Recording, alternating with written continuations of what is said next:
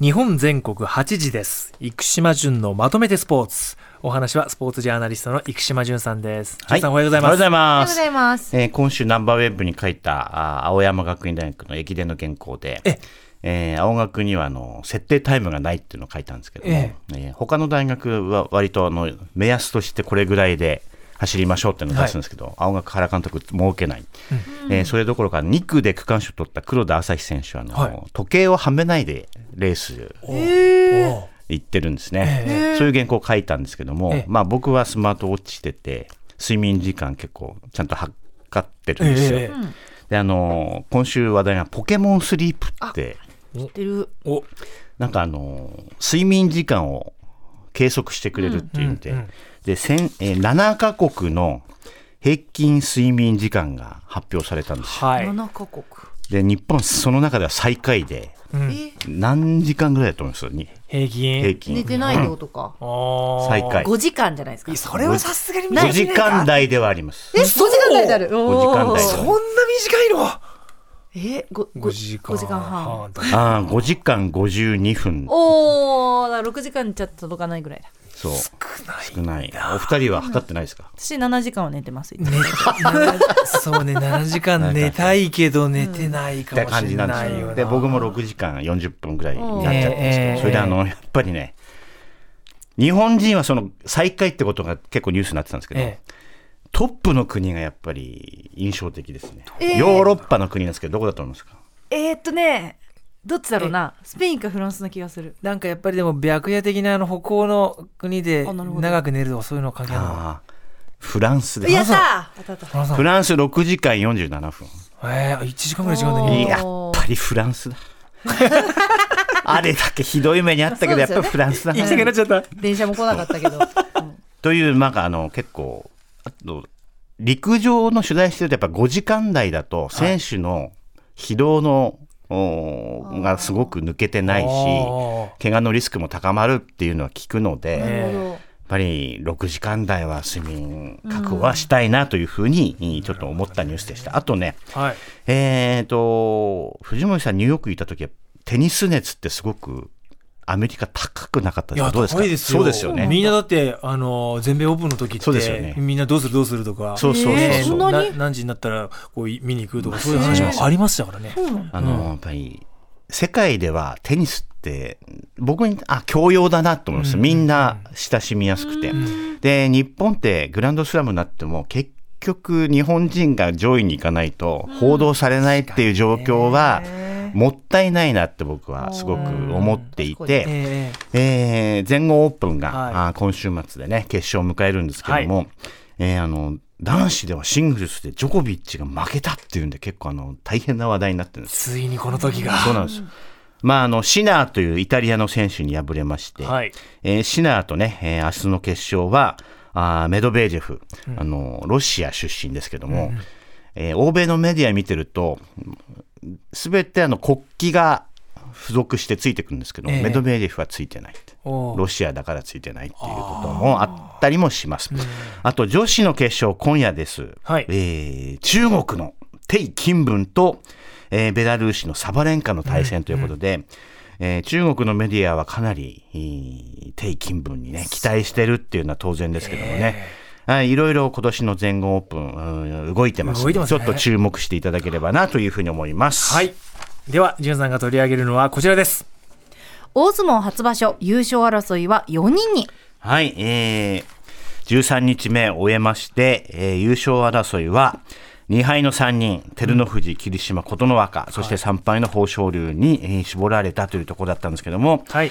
えー昨日はですね、えー照ノ富士が琴ノ若を、まあ、あの、寄り切りで寄せつけませんでしたね。うんえー昨日テレビは白鵬の宮城の親方が解説してましたけども、はい琴ノ若の左が空いたところ、さーっとね、えー照ノ富士の右が入って、えー完勝という感じでした。えーそれと霧島と豊昇龍の大関対決は、えー幕内では10年ぶりとなる2枚蹴りで。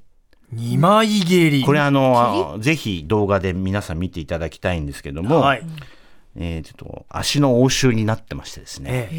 非常にあの面白い決着になってまして、霧島が、まあこれ綱取りにも大きなあー一勝だったんですけども、ええ。ー勝ったということで、まあ、あー霧島、そして琴ノ若はね、大関取りに向けても今日明日があー正念場ですけれども、はい。えー本日の終わりは、あー霧島対琴ノ若、うん。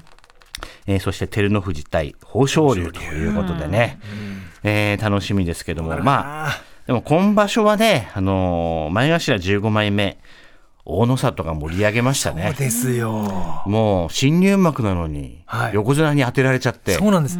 ジュンさん、10日目で、すい、きなり三役？はい。だから琴ノ若、11日目で大関豊昇龍、うんうんこんな早く当てちゃっていいっていうか、これ、どうですかこれはですね、あのーよく能町峰子さんも批判してたんですけど、ええもう当てないわけなかなか前頭を、もうなんか負け越してる力士とかに当ててたわけ、優勝、ええあの1敗2敗ぐらいの。え早めに当てて、はい審判部としては、はい。えー批判をかわそうという意図でしたね。まあ、ただまあ盛り上がったからよかっ。たかなとは思います。ええそれで大野里にとっても勉強になったと思う。まあ長い目で見れば確実にそうだと思うんですけど、ちょっと早いんじゃないかなって個人的に思っちゃったりまあ、こうやってあの、早めに当てて、潰していかないと平幕優勝はあれっていうような、あの、感じにもなっちゃうから、少し審判部も反省があって、ええー早めに当て始めたんだろうなとは思って。でも昨日、貴乃賞と大野里、圧勝してましたからね。やっぱりいかに、あの、大関、横綱が強いかっていうところですね。え番付ね。あと、ちょっと過去を見ました。X 見てたらね、えうん大野里が、えー、タマさんっていう方のポストなんですけど、ええ。ー通用口から、せあの関取衆って、両国駅前のはい。駐車場まで歩いていくんですよね。えうんうんうん。大関以上じゃないと国技館につけられないから車。あ通用口のところでみんな待ってて、ええ。あのそのまあ、車に乗るところまでの間になんか写真撮ったりするんですけど、大野里はどうやらあの最後まで皆さんに対応して嫌な顔一つせず、えー、タマさんのポストによると最後に「えへ」みたいな照れ笑いを残して去っていったそうだか。わい。い。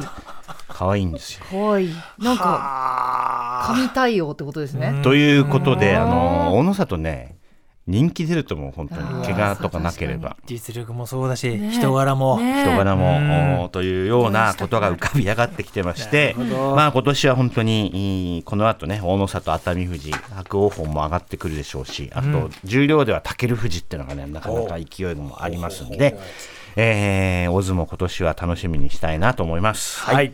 続いてはこちら。卓球全日本選手権、パリオリンピックの代表権は、いや、昨日ちょっと衝撃でしたね。えーまああの女子のね、えーシングルス代表、シングルス枠が2枠だから、で、ひひだえー早田ひなはもう1位で、えー代表内定している状況なんです。で、えー全日本始まる前に2位争い、はい。えーランキング2位の平野美宇と、えー3位の伊藤美誠の争いって、えーこれがあー注目されていたんですけども、伊藤美誠が6回戦で木村佳純にいー3対4うんで敗れたということで、ええー伊藤美誠は、まあ、シングルスの代表2枠にはこれは入れないと、まあ、平野がほぼ決定ということになりました。ーはい。で、あのー、3枠目はね、団体要員うんであるんですけども、はい。まあ、選ばれたとしても、ちょっとあの辞退するかもしれないみたいな発言が伊藤からあったようなので、えーだいぶあのこの結果に応えているようですけども、まあ、やはり体調が、あの咳が年明けから収まらず、肋骨にもうちょっと痛めたみたいで、あと腰の不調もあったりと。うん。いうことで、えー東京オリンピックではあの混合ダブルスでね、あの水谷と忘れられない本当に素晴らしい戦いをね繰り広げてくれましたけれども、この3年間、やはり東京オリンピックから3年しか開かないっていうのと、あと選考システムが国内の大会重視になったんですよね。はあ、はあはで、これはあの申し訳ありません、僕の推測なんですけど、ええ。コロナ禍で決まったルールだったから、国内重視になっちゃったわけだよね。あの海外に行っての大会のポイントよりも、あ、あーなるほど。そういうのも少し伊藤にはマイナスに働いてしまって、うん。えーちょっと辛い結果になってしまったのかなというふうには感じましたね。えーまああのオリンピックこれから引きこもごもいろいろなね代表決定、えー決まっていきますけれども、まあね卓球ねあのこの後団体戦って結局ダブルスとかも組むことになるんだけど、はい。えーとある選手に話聞くとあのライバルと組むわけじゃないですか結局。そうですよね、はい。あれはどうなんですかって聞いたら、まあ難しいですよね気持ちはって。あのシングルスのバチバチにこういうふうにやってたライバルと、まあ、チームを組んででダブルスでも、まああはやまあ、左右が基本的にダブルスでは、あーペアになるから、まあ、早田と、まあ、平野と、まあ、誰かっていうことになると思うんですけども、まあ、正直このあのダブルスは難しいものがありまして。で日本の日本代表としてはいろんな組み合わせを試しながら、うん。世界選手権とかオリンピックに臨んでいくんですけども、まあ、そのあたりがね少しあのトップで活躍するがゆえの残酷な部分っていうのもあったりして、まあ個人的に僕伊藤のプレースタイルすごい好きだし、はい、うん、思い入れがあっただけにああちょっとこういうこともやっぱりオリンピックのシーズンはあるよねと思いつつ、えーでもね、えー全日本選手権も非常にえー大切な大会ですから、さあ、どういう結末になるか、あー今日、明日あー楽しめればなというふうに思います。はい。ね本当涙の会見もね、昨日本当に胸にさくるものありましたけどね。ありましたねはい。えー日本全国8時です。生島淳のまとめてスポーツのコーナーでした。淳さんありがとうございました。まとめて土曜日